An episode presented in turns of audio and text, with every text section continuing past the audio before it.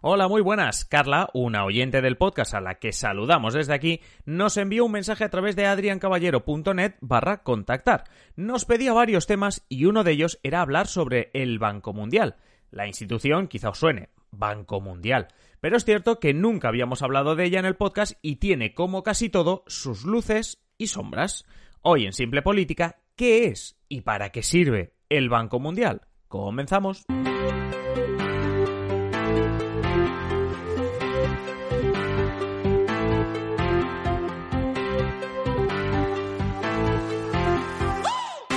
Os habla Adrián Caballero y esto es Simple Política, el podcast que trata de simplificar y traducir todos esos conceptos, estrategias y temas que están presentes cada día en los medios y que nos gustaría entender mejor.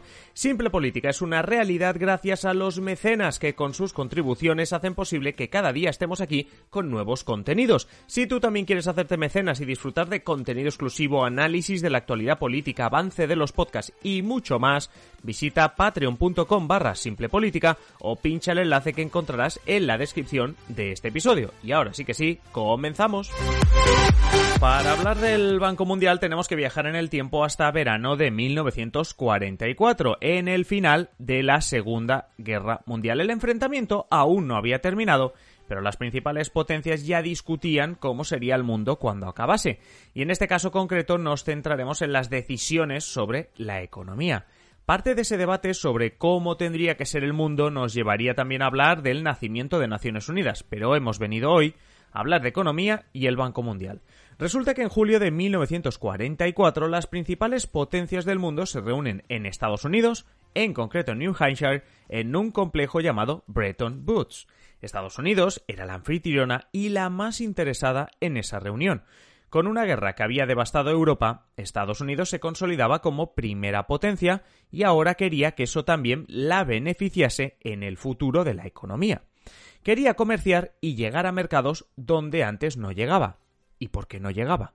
Por lo que se llaman políticas proteccionistas, aplicar aranceles, una especie de impuesto, para que las empresas extranjeras, sea el país que sea del que estemos hablando, no penetren y así no puedan perjudicar a los empresarios y la economía local. Ese era el sistema que había imperado tras la Primera Guerra Mundial y ahora Estados Unidos lo quería cambiar quería implantar en todo el mundo el liberalismo, quería que se pudiese comerciar con libertad, el libre cambio que lo llamaban, entre las diferentes potencias. En Bretton Woods quería que las principales potencias firmasen un acuerdo sobre eso. ¿Y quiénes estaban allí?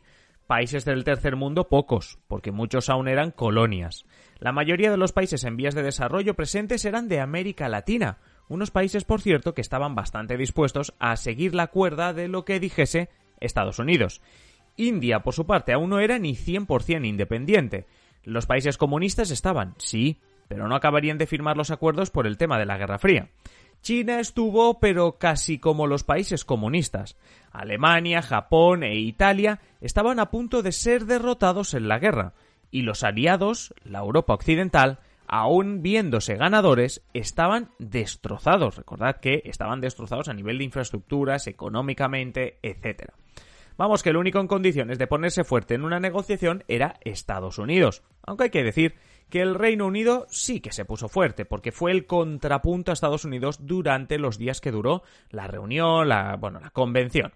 John Maynard Keynes, del que os he hablado al comentar el keynesianismo, esa corriente económica más socialdemócrata. Bueno, pues John Maynard Keynes, eh, lo diremos así, propuso que existiesen países con excedentes, es decir, ricos, que financiasen a los pobres cuando estos lo necesitasen. Esa era la idea.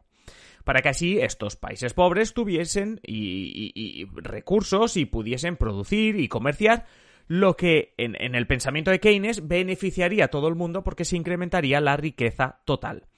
Todo este rollo para acabar deciros que de aquí, de esos acuerdos de Bretton Woods, de 1944 nacen dos instituciones, el Fondo Monetario Internacional y efectivamente el Banco Mundial que hoy nos ocupa.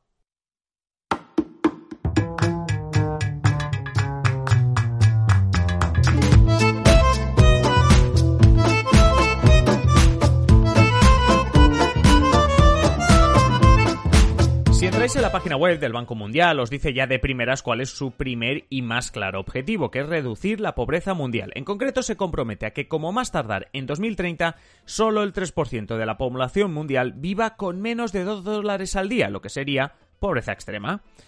¿Cómo trata de conseguirlo? Pues para empezar cuenta con 189 Estados miembros, lo que ya te da una fuerza bastante grande. El principal trabajo del Banco Mundial es ofrecer a los países necesitados préstamos con intereses muy bajos o apoyos económicos de todo tipo, pues básicamente para que tengan inversiones económicas con las que poder crecer. ¿Os acordáis del episodio de la deuda pública? En el episodio 62 de Simple Política os expliqué que la deuda pública es un método de los estados para conseguir dinero. Los estados emiten deuda y se van a lo que se llama el mercado, donde inversores, bancos y demás instituciones están allí para comprar deuda, es decir, para prestarle dinero a esos países. ¿Qué le pasa a los países pobres? Pues que nadie se fía de ellos y no quieren su deuda, o bien deberían venderla con unos intereses tan altos que no les vale la pena. Y aquí es donde entra el Banco Mundial. El Banco Mundial es como ese plan B para estos países. El Banco Mundial en realidad se llama Grupo Banco Mundial porque tiene varias instituciones para trabajar con este objetivo. La más antigua institución dentro del Banco Mundial, la primera que existió, es el Banco Internacional de Reconstrucción y Fomento. En realidad es esto lo que nació en 1944 con Bretton Woods.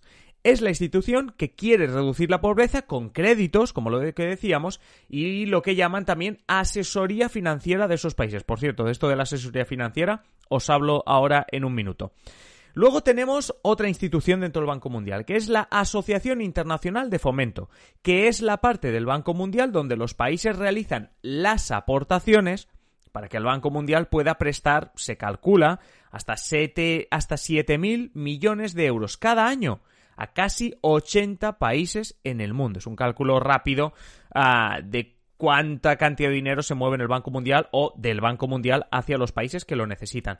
Por cierto, una cosa interesante del funcionamiento del Banco Mundial es que cuando un país pide dinero, no se hace una recolecta entre los países ricos para darle dinero al otro. No, no, no es que se pase ahí un cepillo o una caja, oye, id metiendo el dinero que tengáis. No, no es eso.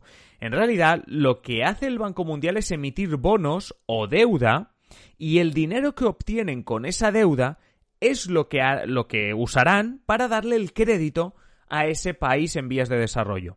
Si os fijáis, lo que hace el Banco Mundial es decir, vale, al país pobre nadie le fía, pero al Banco Mundial sí, porque estamos los países más ricos del mundo. El Banco Mundial incluso a veces actúa simplemente de aval, de intermediario. Coge el Banco Mundial y les dice a los inversores y a las empresas, oye, iros a estos países a invertir y estaros tranquilos, que si algo sale mal, tenéis el aval de Estados Unidos, Alemania, Francia, Japón, etcétera. Para eso tiene una institución llamada Organismo Multilateral de Garantía de Inversiones, que el nombre ya lo dice, garantizan las inversiones que se puedan hacer en esos países que han pedido ayuda. Vamos, que no es que los países tengan que poner todo el dinero de los créditos, porque eso a veces podría ser contraproducente, porque en ese momento no tienen efectivo, por decirlo así. Lo que pasa es que, como están como miembros del Banco Mundial, son el aval de que todo irá bien para facilitar que esos países en vías de desarrollo consigan el dinero que necesitan. Visto todo esto, que parece hasta bueno, o sea, parece muy bueno, parece muy positivo, que el Banco Mundial tiene un papel claramente pues casi hasta altruista y positivo, vamos a terminar el episodio con la parte mala, con las críticas que recibe también el Banco Mundial.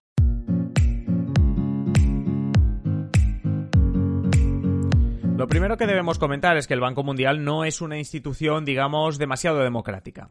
No al menos en la toma de decisiones. Os comentaba antes que el Banco Mundial nace en los acuerdos de Bretton Woods, donde Estados Unidos estaba muy fuerte. Aceptó algunas premisas del Reino Unido, os lo comentaba antes, pero Estados Unidos ya dejó claro que, primero, la sede de las instituciones, Fondo Monetario Internacional, Banco Mundial, debía estar en su país, así las tengo cerquita y controladas, y segundo, que el poder de Estados Unidos no se iba a diluir en el poder general. Así que los votos que tiene cada país para tomar las decisiones, como por ejemplo a quién se le da el dinero, qué condiciones se ponen, etc., esas decisiones se toman por votación, pero los votos no valen uno por cada país, sino que cada país vota en función del dinero o el aval que aporta. Así, Estados Unidos, como aporta el 16% del capital, tiene el 16% del voto. Japón sería el segundo país con el 7% del voto, China y Alemania están casi igual al 4 y pico por ciento, luego Francia, Reino Unido, la India, podríamos seguir. Fijaros en esto, por lo que decía de que no es lo más democrático del mundo. Estados Unidos tiene un 16% de los votos. Para contrarrestar este porcentaje de votos, Teniendo en cuenta que Reino Unido, por ejemplo, no llega ni al 4%, necesitaríamos unir a China, Alemania, Francia y el Reino Unido para poder toser, digámoslo así, a Estados Unidos, para poder contrarrestar el voto de Estados Unidos. Por lo tanto, primera crítica que recibe es que el Banco Mundial, eh, bueno, pues sucede en el Banco Mundial lo que Estados Unidos quiere. De ahí que siempre se haya criticado que países donde se violan los derechos humanos, como la Chile o la Argentina de los años 70, hayan recibido ayudas del Banco Mundial. Pero si hay una crítica que sobresale por encima del resto es la de las condiciones que pone el Banco Mundial para sus créditos, porque hemos dicho que los intereses del crédito en cuanto a dinero son muy bajos, y es cierto. Pero sí que eh, el Banco Mundial obliga a los países que quieren recibir su ayuda a realizar lo que llaman políticas de ajuste estructural. Vamos, lo que se llaman recortes, reformas fiscales, políticas sociales, etc. Además, esas condiciones las ponen los del Banco Mundial. ¿Y quién está detrás? Con un 16% del voto, Estados Unidos.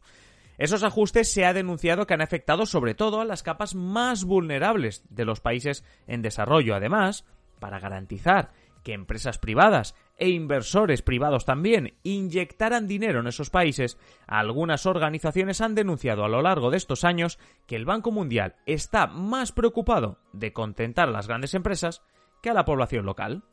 Sea como fuese, espero que gracias a este episodio ya conozcáis mejor el Banco Mundial. Y si tenéis ideas como Carla, no os hagáis llegar las peticiones en adriancaballero.net barra contactar. Hasta aquí el episodio de hoy. Si os gusta Simple Política, ya sabéis, en la descripción del episodio tenéis un enlace para haceros mecenas. A cambio, pues muchas ventajas como adelanto de episodios del podcast y de los vídeos de YouTube, contenidos exclusivos para vosotros los mecenas, prioridad para escoger temas, contacto directo con nosotros, sorteos y mucho más. Ya sabéis, el enlace en la descripción del episodio. Y nada más ahora sí, manteneros siempre informados y nos escuchamos en el siguiente episodio. Un saludo y que paséis feliz.